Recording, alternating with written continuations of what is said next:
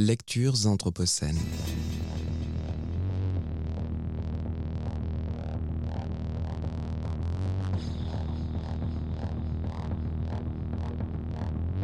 Lecture anthropocène.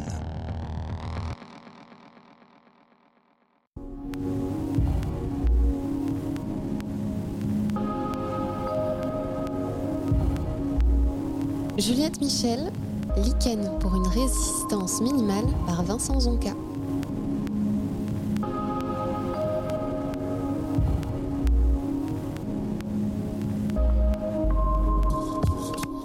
C'est son fonctionnement atypique qui a permis au lichen de conquérir de très nombreux espaces et de s'implanter là où on ne trouve plus aucune plante. La symbiose est facteur d'endurance écologique. On estime que 8% de la surface terrestre est recouverte par le lichen. Celui-ci constitue la principale végétation des pôles. Le lichen est universel. Le lichen se développe lentement sur de très nombreux supports. Bois, bitume, gris grillage, supports métalliques ou plastiques, écorce, feuilles, aiguilles de sapin, aiguillons de ronce ou épines de séba, sol, roc, terre, pierre, verre, lave, plaques d'amiante, dans quasiment tous les habitats, sauf aquatiques et cavernicoles. Il a besoin de lumière, d'air et d'humidité. À Rio de Janeiro, je suis frappée par l'omniprésence des lichens sur les troncs de la végétation tropicale. Ce sont de gros plâtras feuillus, spongieux et multicolores, de la taille d'une main ou plus, qui saturent le tronc des cocotiers et des frangipaniers, créant de véritables écosystèmes verticaux. On le trouve aussi, mais donc pas seulement, déjouant ici le fantasme romantique, dans les milieux hostiles, secs, froids ou chauds, montagnes ou déserts, témoignant de sa force de résistance. Je pense aux éternelles méharées sahariennes de Théodore Monod, qui me fascinaient tant depuis ma campagne natale. Il est en cela plus visible, la végétation étant plus rare. Il vit même dans le désert du Nabib, l'un des plus secs du monde, réussissant à capter l'humidité des rares brouillards. Il croît dans les zones dites de balancement des marées, sur nos côtes perturbées par la variation du niveau de la mer, et donc par celle de la salinité, de l'éclairement et de la température. C'est ce fonctionnement atypique qui a permis au lichen de conquérir de très nombreux espaces et de s'implanter là où on ne trouve plus aucune plante. La symbiose est facteur d'endurance écologique. On estime que 8% de la surface terrestre est recouverte par le lichen. Celui-ci constitue la principale végétation des pôles. Le lichen est universel. Le lichen se développe lentement sur de très nombreux supports. Bois, bitume, gris et grillage, supports métalliques ou plastiques, écorce, feuilles, aiguilles de sapin, aiguillons de ronce ou épines de séba, sol, roc, terre, pierre, verre, lave, plaques d'amiante, dans quasiment tous les habitats, sauf aquatiques et cavernicoles. Camillus Barbaro écrit Le lichen prospère des cimes enneigées jusqu'aux rochers éclaboussés par la mer. Il escalade des sommets où aucune autre plante ne prend racine. Il n'est pas découragé par le désert, rebuté par le glacier, ni par les tropiques ou le cercle polaire. Il défie l'obscurité de la grotte et s'aventure dans le cratère du volcan. Il ne craint que la proximité de l'homme. En raison de sa misanthropie, la ville est la seule barrière qui l'arrête. Si malgré tout il la franchit, c'est pour aller prendre l'air en haut des clochers, à moins de perdre avec la santé sa particulière physionomie. Bioindicateur de pollution, il y est très sensible, le poète italien Camillo Sbarro le personnifie, l'héroïse et le fantasme ici comme un organisme misanthrope, dans des accents romantiques et décadentistes.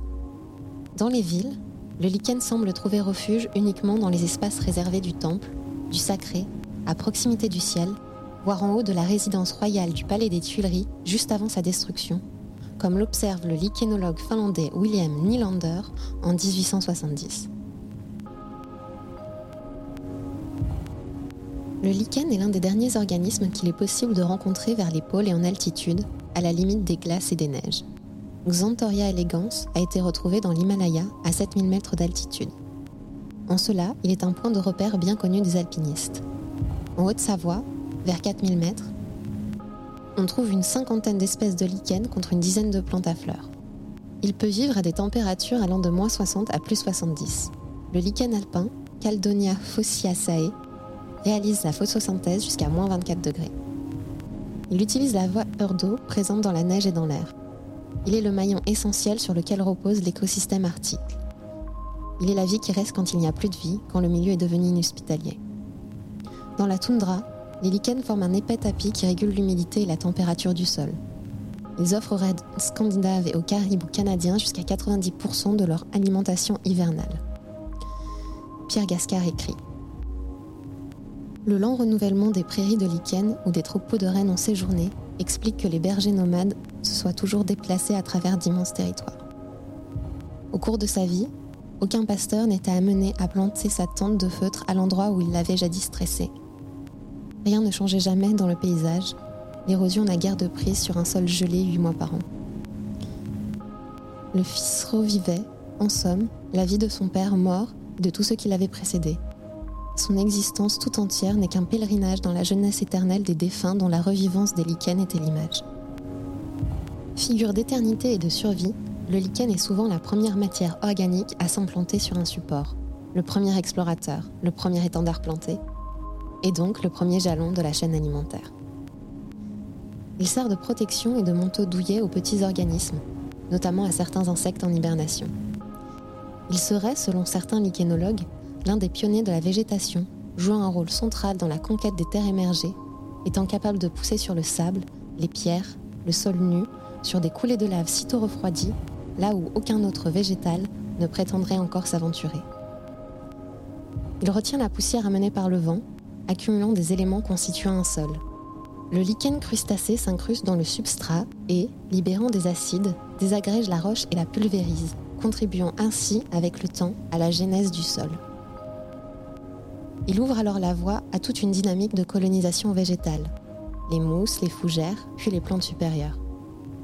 Les premiers lichens remonteraient à 400-450 millions d'années, peu après l'apparition de champignons appelés glomales et des premiers écosystèmes terrestres. Lichen, un lien à l'origine, un point de fixation. Certaines croyances médicales sont liées à l'analogie. La théorie des signatures est née en Chine et d'une conception de l'homme comme reflet du monde. Elle s'est ensuite répandue dans le reste de l'Asie, puis en Europe. Au XVIe siècle, le médecin et philosophe mystique suisse Parcells affirme que tous les éléments de la nature, végétaux, minéraux, animaux, sont des signes, forment un langage divin et sont des correspondances avec l'anatomie humaine. Ces croyances analogiques, l'idée d'une corrélation entre les affections de l'organisme humain et la forme de l'organisme végétal notamment, s'observent dans de nombreuses cultures. La forme et la couleur du tal de certains lichens sont ainsi évocatrices. Laboria pulmonaria, ou pulmonaire du chêne, dont la forme en névrure rappelle les alvéoles pulmonaires, était utilisée pour les infections respiratoires comme la tuberculose. Xanthoria parietina, en raison de sa couleur jaune vif, était utilisé pour soigner la jaunisse. Pletigeria aftosa, aux saurédies tuberculeuses, les aftes. Les usnés barbus permettaient de lutter contre la chute des cheveux, et l'usné qui se développe sur les crânes humains, uniquement pour ceux qui sont exposés à l'air libre, comme le cas des pendus, se monnaya à prix d'or dans le traitement de l'épilepsie ou des hémorragies. En 1668, le médecin allemand Michael Hetmüller écrivait L'usné est expérimenté dans la dysenterie. On donne à boire depuis 6 jusqu'à 12 grains de l'usné d'un pendu ou d'un rompu, et on dit qu'elle fait un effet merveilleux. Voici une belle expérience de l'usné faite en Angleterre qui m'a été racontée par un membre de la Société royale. Dans la cure d'une veine coupée, d'où le sang sortait fort vermeil, d'abord que le malade tenait l'usné dans sa main, aussitôt le sang s'arrêtait.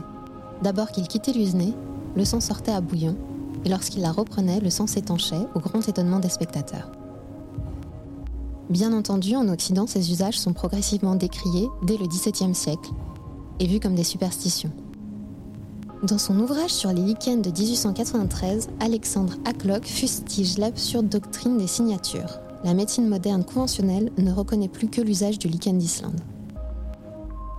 En Occident, l'une des premières traces d'une telle conception médicale se trouve dans l'histoire naturelle de Pline l'Ancien, au 1er siècle après Jésus-Christ.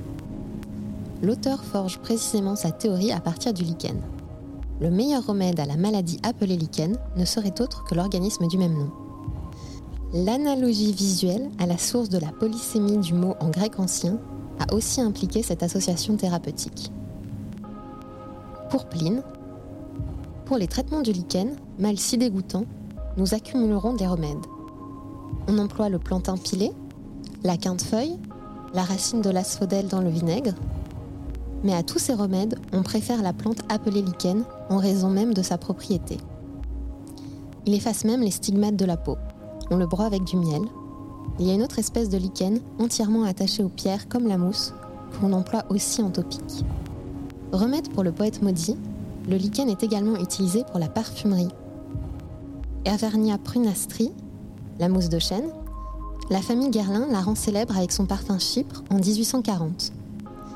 Et Pseudovernia furfuracea, la mousse des arbres, apporte la note de fond de certains parfums dits boisés.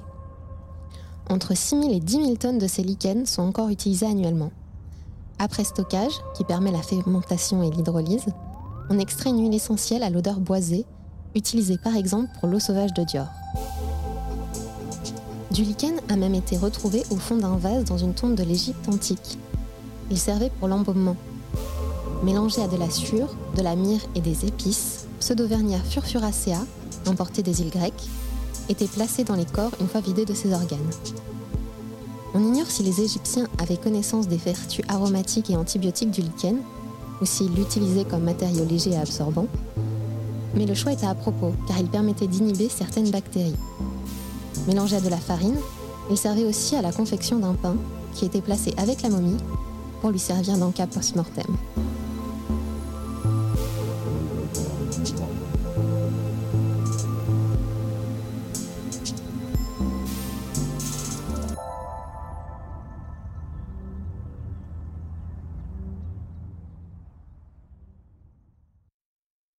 Lectures anthropocènes.